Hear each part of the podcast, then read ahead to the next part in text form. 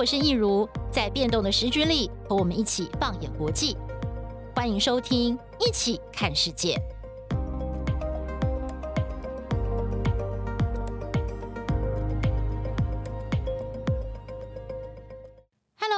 好，欢迎收听《一起看世界》Podcast，我是易如。今天呢，我们邀请到的是我们国际新闻中心的资深编译张立德。嗨，立德你好。嗨，易如好。哇，今天在立德要跟我们开讲之前，我要特别提两件事，我觉得真的太巧了。第一个就是上次跟立德开玩笑说，我们录音的。时候有三个人呃四个人，然后就只有立德没有得过新冠，结果没想到讲完这句话以后，立德就确诊了。他他当然他现在已经康复了啦，所以这个是就是我觉得真的很不好意思，这时候这样子跟你开玩笑，没有了，总该轮到我的嘛。OK，然后第二件事情呢，就是立德上次还跟我们聊特拉斯，就没有想到就是聊完过了。两天，英国女王就过世了嘛，对不对？然后后来我们又有再讲了一次英国女王的事情，就没有想到现在很快我们见面又是因为要聊英国，而且这次是特拉斯又下台了，而且英国又换了一个新的首相，叫做苏纳克。所以，我们今天就要请立德来跟我们聊聊这位英国的新任首相苏纳克。就我首先想请请问一下立德，你会不会觉得就最近的事情真的蛮夸张的？就是时序会不会变太快了？嗯，就是说，在新冠之后了，其实我们看到，就是除了乌克兰爆发战争之外了，就是各国的政经情势其实都动荡的还蛮厉害的。那英国其实虽然它是内阁制了，但是一向给人的感觉就是，好了，它有君主制嘛，它有女王，然后有呃，现在是国王，就给人家稳定的感觉了，就是一个呃。稳定，然后成熟稳重的国家的那种感觉，即便政治上面有一些变动，但是不至于变动的这么快。但是显然这一次英国两个月以来哦，这个是第三任首相，如果把强生算进来的话，那其实这样子的变动速度，在英国人的眼中呢，其实也会有一点措手不及了。嗯，对，你自己会不会觉得有点吃惊啊？就是在你的认知当中，英国应该还算是一个相对来讲政政治体制都会比较稳定的地方，就没有想到就是，哎，五十天呢，然后他就下来了，而且而且呃，特拉斯给大家的印象，我觉得印象最深刻就是。女王才任命他两天，女王就离开人世，然后接着他就是必须要尽力的把国葬办好，结果没有想到他国葬办好，然后呃推减税方案，然后就这个方案搞得天怒人怨，然后他就下来了。所以想先请问一下立德，就是他究竟发生了什么事情？特拉斯他其实毕竟是这个保守党党魁选举当中党内选出来的人选，对，那不管。大家对这个制度有没有意见了？但毕竟他规则就写在那边，那他是党内第一人选，他当时击败的就是苏纳克。虽然议员当中的投票，苏纳克的票数是比特拉斯高，意思就是说，在国会议员的保守党党籍的国会议员当中，苏纳克是人气最高的。但是如果放大到全国十几万的保守党党员来投票的话，那当时其实特拉斯他是。第一名的，对，所以其实当时我对特拉斯呃没有什么特别的感觉，但是我没有料想到他会只有做短短五十天了。对，那天我记得我下班回家，然后去篮球场打篮球，我就觉得应该不会发生什么大事吧。然后回家准备吃晚餐的时候，然后我太太就跟我说：“哎，那个特特特拉斯下台了。”对，然后我就我也是蛮惊讶的，因为我不觉得英国这个时间点会想要再换。首相，那保守党，我觉得因为现在他的名声真的很差，就是他的民调也落后三十趴以上。这个时候换党魁，并且换首相，不是他们该做的事情，而且又换了一个呃九月初特拉斯的手下败将。我我看起来啦，其实旁人看起来会觉得有点奇怪。但是无论如何啦，就是苏纳克他还是呃上任了。那其实苏纳克他其实不是太新的面孔了，因为大家对他。呃，有一定程度的认识啦，然后英国人对他也相当的熟悉，因为他是前任的这个财政，相呃前前任了，应该说强森时期的财政大臣。那当时他其实推出了一些这个新冠时期的纾困方案啦，但是后来也推了这个增税的方案，所以大家对他其实呃有些人喜欢他，但是有些人对他可能也有不太好的感受。但无论如何，苏纳克因为他。毕竟大家其实看到他就会觉得，哎，跟过去的英国首相那种传统的这个形象哈不太一样。那特拉斯她当然就是女性的首相第三任，那大家会觉得，哎，还蛮蛮新鲜的。不过这一次呢，苏纳克他创下很多第一个记录嘛，这个大家应该也都知道，就是他是印度裔第一位印度裔的英国首相，然后他也是第一位亚裔的，然后同样同样也是第一位这个信奉印度教的，因为过去其实大部分都是信奉这个基督教了，或者是英国国教。那这一次有这个印度教的英国首相，好入主唐宁街十号，这也算算是创下了一个记录。那另外就是他。很年轻啦，四十二岁而已，所以他是近两百年以来最年轻的英相。哇哦，OK，比这个特拉斯更年轻，因为特拉斯大概也是四十七八岁嘛。那个时候他当选的时候，大家就已经说他很年轻了，就没有想到苏纳克更年轻哦。其实我看这个新闻，我觉得全世界最关注第一个当然就是刚刚立德讲的，他是一个印度裔的这个呃首有史以来第一位非白种人的首相，而且印度非常的高兴，对不对？对，而且刚好其实还蛮巧的，就是印度现在正在过一个节，叫做排灯节了，不知道大家有没有听过？哦、排灯节它其实，在印度算是一个还蛮重要的节日。那不止印度的十几亿人在庆祝，包括是在欧洲还有英国这些地区的印度裔的居民呢，他们也会庆祝这个排灯节。那排灯节当然象征。它就是这个光明战胜黑暗了，那所以大家就会放鞭炮啦，然后点灯啦，然后就有点像过年的味道。哦。然后我们看到，其实，在那个外国媒体上面看到的画面，就是，诶，其实很多的在英国还有伦敦的这些印度裔的居民啊，过排灯节的时候，那就顺便庆祝一下自己。这个印度裔的同胞当上 了英国的首相，所以其实有点喜上加喜的味道了。哦，目就是外媒呈现出来的画面是有这些，对。哎，那立德，我想请问一下，就是这种事情在英国算不算是蛮罕见的？因为我们知道过去呃，在美国的时候，我们也看到美国在这个他们的这个最高领导，就是正副总统的这个部分也有一些突破，包括呃贺锦丽啊，他有这个印度裔的身份背景。那更早以前，像奥巴马。那时候他就是有以非裔血血统当选的时候，大家也觉得这是一个创下纪录。但是因为美国毕竟它就是一个呃人人平等、人人有机会啦，就是他们标榜的是这样。虽然是不是真的能够做到不一定，但他们的确强调一个美国梦的地方。那英国给人的感觉就比较不一样。英国不就是一个阶级意识很重的地方吗？好像在之前的首相都是要贵族出身，对。然后哎，最近最近开始就变变得比较多了，包括有越要像柴切尔夫人。她就不是嘛，然后再来越来越多就是平民出身的首相，那反而是呃非白种人，这个对他们来讲是不是真的是算是一个蛮大的突破？对，那其实这个是近年这个一个趋势了，因为过去其实大家应该也知道，就是我其实在英国待过一年的时间，那那个时候大概是二零二零零七、二零零六吧，十几年以前。那那个时候其实我就看得出来，其实，在英国虽然它是一个也算是一个欧洲的。种族的大熔炉了，因为就是有很多印度裔的哈，巴基斯坦裔的，然后当然也有不少的中国人、华人、台湾人，然后还有欧洲、东欧各地的国家，那从事各行各业，什么样的种族的人都有了。但是毕竟，大家当大家在英国的刻板印象就是，嗯，可能对印度裔或者是少数族裔他们所从事的行业。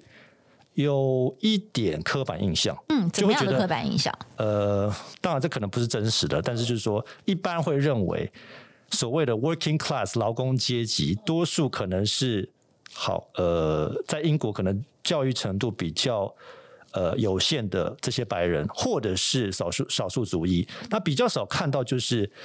呃，印度裔或者是南亚裔的这些居民去担任政府当中或者是企业当中的高位。那其实我们看到就是，诶，伦敦市长大家也知道，他是一个这个南亚裔的面孔，他是巴基斯坦裔的，而且还是穆斯林。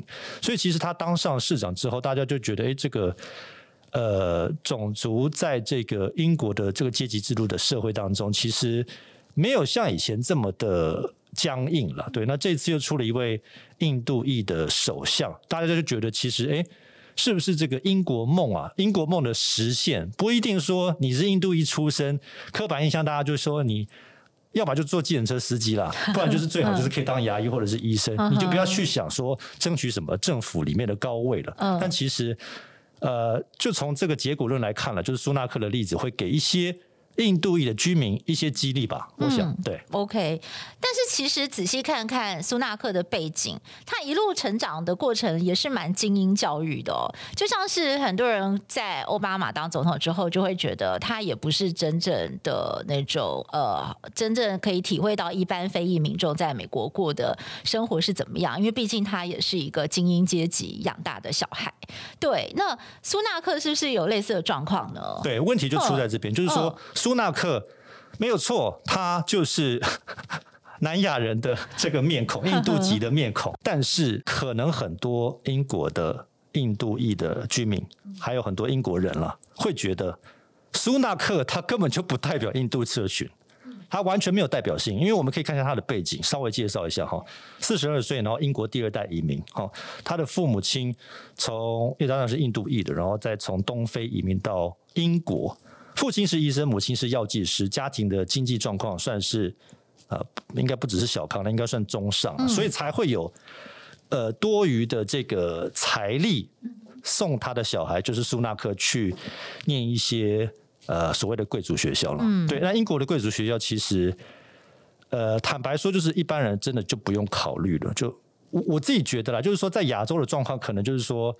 有时候有一些一定的选择性了，但是如果在英国，其实不只是你学费缴不出来，他们会觉得那个就不应该是我会去念的学校，就是那不是属于我的。说直接一点啊，那就不是属于我的阶级。哦，他们阶级意识还是蛮重的。但是其实他的爸妈就呃，没关系，对他的这个小孩就是说非常重视他小孩的教育了哈。然后他念的就是。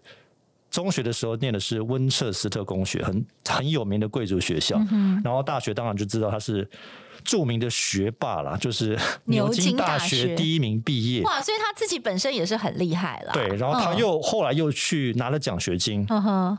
全额奖学金去了美国的名校史丹佛，然后念了 MBA。那当当然有一个另外一个插曲，就是在那边认识了他的这个妻子。对，那妻子当然也很有钱。那这个就我们等下再讲。好好好。那他后来其实呃毕业之后呢，他没有马上从政，他去了这个投资界，进入了鼎鼎大名的这个高盛投资银行当分析师，然后后来又进了两个对冲基金，所以他其实。呃，有媒体分析了，就是说他在这一段工作的期间，短短几年就累积到了人生当中的这个第一桶金。哇，这是多少？我不敢说他已经财富自由，但是我相信从那个时候开始，他应该就没有想说，我这辈子要努力赚钱，我要努力赚钱，我要努力存钱。所以那个时候应该基本上财富上面应该是不需要去担忧太多了。那他后来转入政坛之后呢？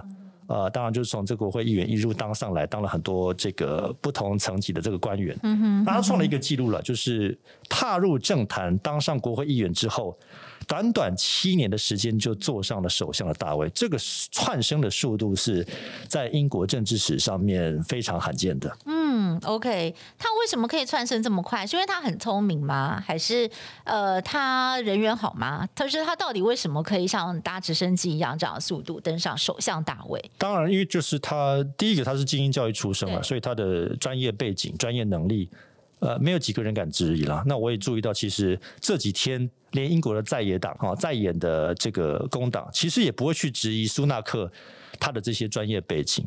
OK，但是大家会觉得他的形象到底符不符合现在英国人对于一位英国首相的期待？而且会去探讨，就是说从他的言行探讨他的价值观，然后去预测他的政策到底他的走向会如何。那其实呢，苏纳克他在英国媒体当中的一个外号，我我不觉得这个完全是正面啦。他的外号叫做。The Money Man，Money Man 就是 有钱人哦。没有，The Money Man 有两个意思了。一个就是他很会理财，很会管钱，OK，没有错，当上了财政大臣，然后又当高盛分析师。但是另外一个就是他自己也很会赚钱，然后也很有钱，OK，所以外号就叫做。The Money Man。哦，原来是这样，所以就是听起来可能是褒是贬，这个背后也是有一点点暗暗酸他的味道。好，那我们接下来聊聊，就是他其实现在最受大家讨论，就是像刚刚立德讲的财富的争议跟他的权贵形象，其实就是我。昨天看到新闻，就让我觉得吓一大跳，就是听说他跟他太太的这个身家背景，他们的财产加起来比现在的英国国王查尔斯三世的个人身价还要高，这个还是在英国史上首次有英国首相比他们的国王更有钱的状况。然后还有就是，我还看到有人在开玩笑说，以后呢，这个在呃唐宁街十号的那个猫咪啊，他们养的猫咪是不是就可以吃鱼子酱？就是有人这样子去开玩笑啦。对，因为就是其实过去短短几年，大家对于这个英国媒体对于苏纳克的这个私底下的生活了，哦，非常的关注。那苏纳克他其实自己。也从来不避讳，就是我不能说他炫富了，英国媒体也不会说他炫富，但是他的行为呢，我也不知道是除了炫富之外还要讲什么。就是基本上英国媒体会现在会去探讨他这些财富，不只是因为他本身的财力很雄厚、很有钱，而是在这个时间点，其实。很多的英国人经济状况是糟糕到一个简直没有办法生存的地步。其实这个，我觉得在台湾还蛮难想象的，因为台湾毕竟平心而论啦，我觉得还蛮多小确幸的。然后其实。呃，当然，社会当中就是贫富差距还是有，但是其实，在英国十几年前我念书的时候就有注意到，其实，在街上的这个无家可归的这个失业的族，其实还蛮多的。然后现在呢，又因为再加上乌克兰战争爆发，还有后新宽时期的一些因素影响之下，英国它的通膨非常的严重，而且能源非常的短缺，这些种种的因素加起来，然后再看到一位。这个首相他过着非常优渥的生活，但是呢，他所推出的政策跟他的呼吁民众所做的事情，好像跟他自己的生活又有一些冲突。在这个时候，他当然就会不免卷入一些争议。我们可以看一下，就是说，其实刚才提到他的财富的部分，我自己啦，我自己觉得平心而论，我觉得没有有钱到一个很夸张的地步，因为毕竟，因为他会说这个是我正当。我正当努力赚取的钱，还有另外就是他太太嘛，他太太的背景也是来头不小，对不对？他的爸爸是这个印度印度版的比尔盖茨。OK，那就先讲他爸爸好，因为他他的岳父了，岳父岳父就是所谓的印度 IT 之父了，他创了一个公司叫做 Infosys，然后他是做跨国然后软体然后 IT 服务的。但是我查了一下，就是他岳父的身价换算一下台币，好一千一千多亿台币了。当然，当然我就是八百辈子都赚不到了。但是一千多亿台币，就是在全球富豪榜当中，我个人觉得不会夸张多到一个夸张，因为大家也知道还有马斯克嘛，然后 台湾的郭董也比他多啊，所以其实就是我觉得也没有到夸张的极富豪。然后另外就是他自己了，他自己跟他妻子两个人现在核算起来。七亿英镑，两百多亿台币，好好还没有很多没有错了，但是也比查尔斯多了。但是其实我平心而论，就是英国国王查尔斯三世，其实在欧洲的君主当中，并不算有钱的，就是三点五亿英镑，当然很多。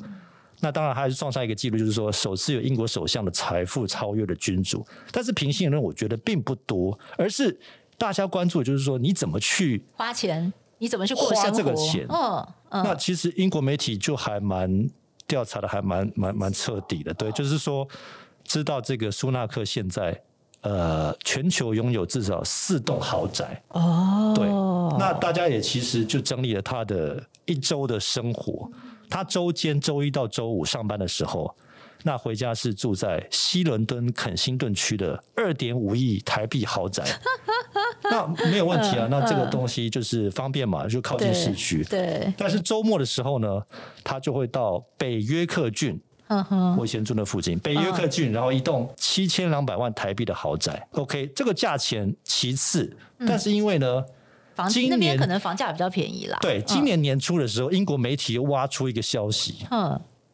他在这个北约克郡的这个周末的度假豪宅当中。盖了一个东西，温水游泳池哦，造价一千四百万台币。哇！那当然，以他的财力，你会觉得一千四百万台币，这是他赚来的钱，他当然可以享受。对。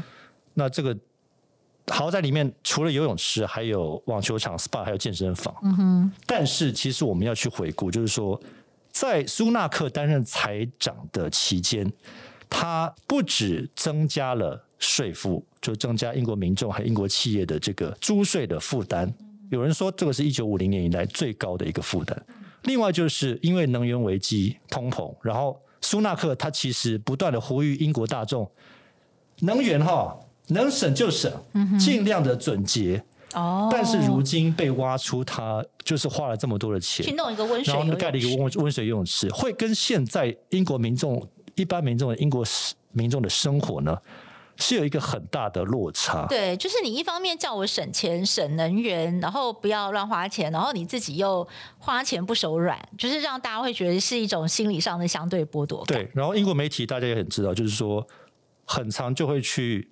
拍你从头到尾，呃，穿什么？从英国之前追英国王室的成员就可以看得出来。对，那当然这个东西是个人自己的选择了，但是不免这是比较式嘛，就是说他会看你跟你的竞争对手两个人身上穿的穿着，到底哪一个比较平民？嗯，哪一个人可能比较接地气，知道民间的疾苦？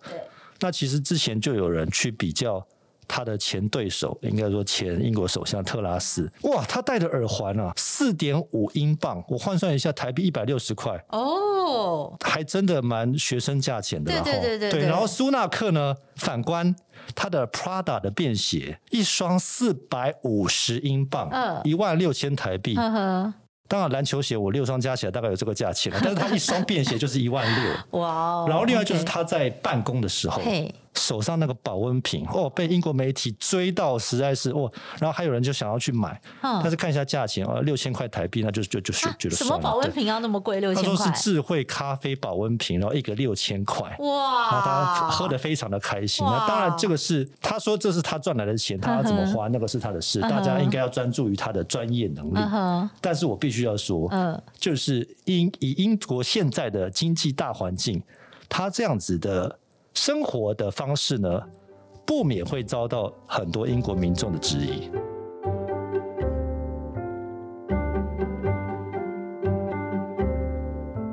因为我觉得这是一个观感问题啦，就像。我就连现在英国王室成员的打扮也都尽量低调，像我们看到女王之前提的那个包包，也不是什么名牌包，她就是要特别用英国国产的那个品牌，然后就是始终如一。那我发现那个就是凯特啊，她不是后来变王妃了嘛？她现在是威尔斯王妃，她。他全身上下的那个行头啊，他也都是就是尽量的要亲民，像 Zara 啊或者是什么，就是那种呃很平价的品牌，然后他也是会很省的衣服拿出来不断的搭，然后他就连买那个名表，他也是要选那种最基础款、基本款，他是觉得一般民众也负担得起，不要跟人家有那种太严重差距的东西，所以我觉得好像英国的公众人物，尤其是。君主或者是王室成员都蛮小心这种事情的，感但感觉苏纳克好像觉得无所谓哈。对，所以这个东西就是说，刚刚讲到阶级的部分，因为其实苏纳克大家会把它视为是英国的上层阶级或者是精英阶级，那我觉得他自己也不否认了。那我过去其实看到苏纳克他在公众的发言。包括是接受媒体的采访，讲出几段话，其实还蛮引发争议的。就是大家会去探讨说，你的核心价值观到底是什么？对，那其实我就讲两个例子了。一个就是这几天大家有看到，就是。二零零一年，大概是二十一年前，那个时候他才刚从牛津毕业，然后他准备可能要去史丹佛，然后年纪轻轻在家中接受 BBC 的专访。哇，他那时候就已经可以接受 BBC 专访了。呃，那个时候很帅气，就是留了一个中分头，哦、然后他就讲说，我上牛津过什么样的生活。嗯，哇，我听他讲的英文，就是觉得，嗯，就是精英教育出身的了。他就说。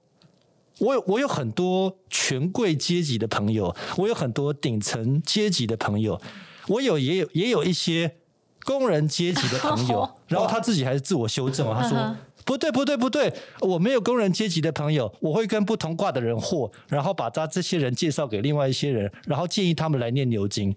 我听到这句话，我就觉得，我就是阶级意识很浓厚嘛，你知道吗？就是他不只会觉得他自己是。精英阶级，他可能也会把他的身边的人分门别类。嗯，我我觉得这个没有什么问题啦。如果大家都可以接受的话，但毕竟这种话讲出来，然后你现在成为英国首相，大家就会觉得哇，阶级感意识这么重，会不会对这个中低收入的人比较不会手下留情？大家大家可能会有这种担忧哦。对对对。那另外就是他担任财财政大臣的任内呢，我们刚才说了，就是说新冠疫情的期间没有错，他推出了很多纾困，帮助很多企业还有人民脱困。但是在之后呢，他就替这个一般民众还有企业加税。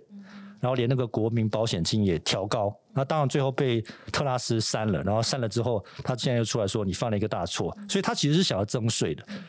大家会觉得好，支持他的人会说他懂钱啊，他知道怎么去理财，他怎么样去管国家的财政，这个是理性的决定啊。增税必须要做的，因为现在英国的国家的财政很严重，没有办法这样子继续的这个照顾到各个族群。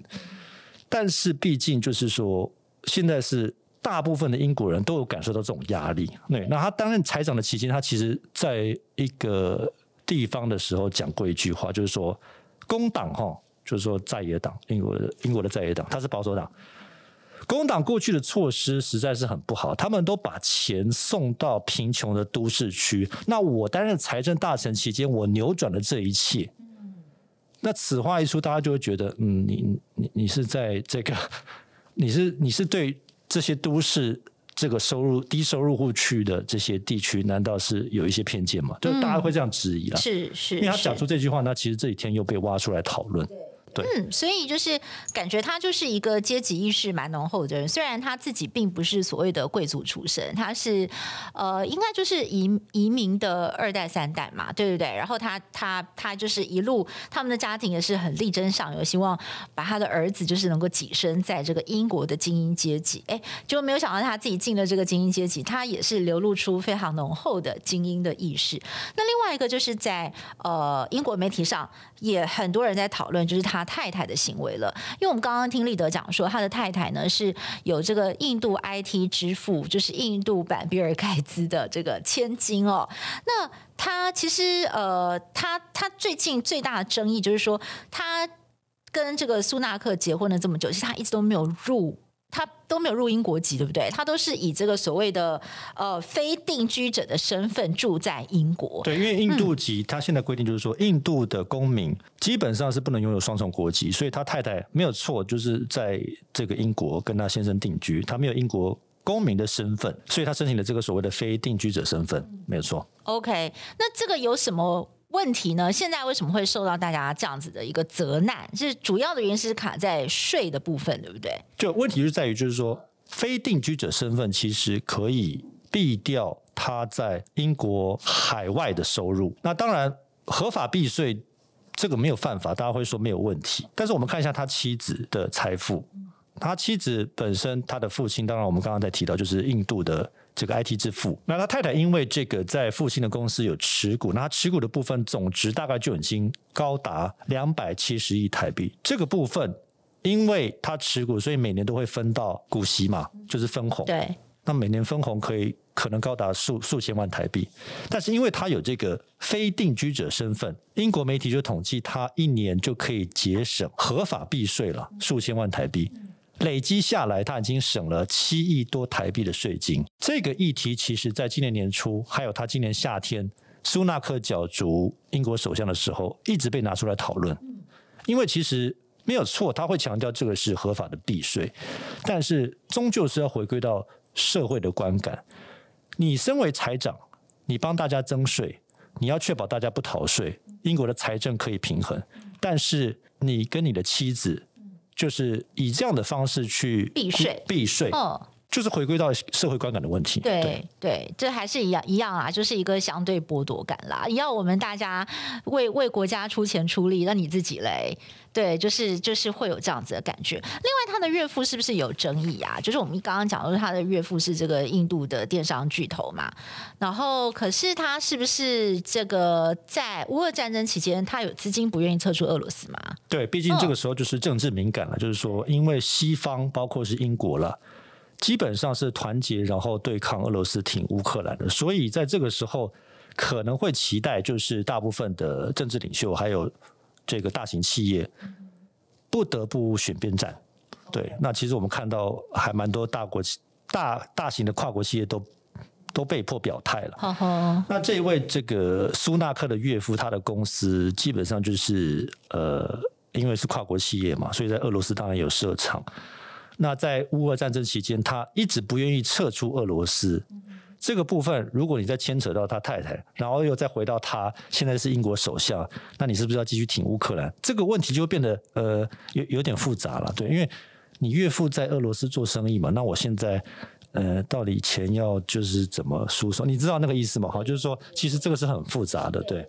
哇，wow, 所以他真的就是才刚刚上任一天就哇，之前的这个检讨还有对他质疑声浪就这么高了。不过回过头来，可能英国的民众最关心的还是他到底能不能拿出政绩呀，对不对？那你你就算你再有钱或什么的，其实大家或许觉得观感没有到很好。但是如果你真的很有才能，你可以解决英国现在的困局，那大家还是会觉得说，哎，你这个首相还是有在做事的。所以现在苏纳克他到底面对到什么样的挑战？是他现在必须要。立刻拿出成绩来的。嗯，他现在就是说面对到很大的压力，而且是很快的、很快接踵而来的压力。因为英国民众很急，现在马上就要帮我解决问题，不能够再等了。OK，对，那其实他的时间也不多，因为距离下一次大选两年多吧，他必须要团结党内。党内其实现在很不团结，我们从。过去几天就可以看得出来，光是要争一个党魁、争一个首相，大家瞧不拢。所以他第一个，他要团结党内；第二个，就是要马上解决现在英国人面对到的经济危机。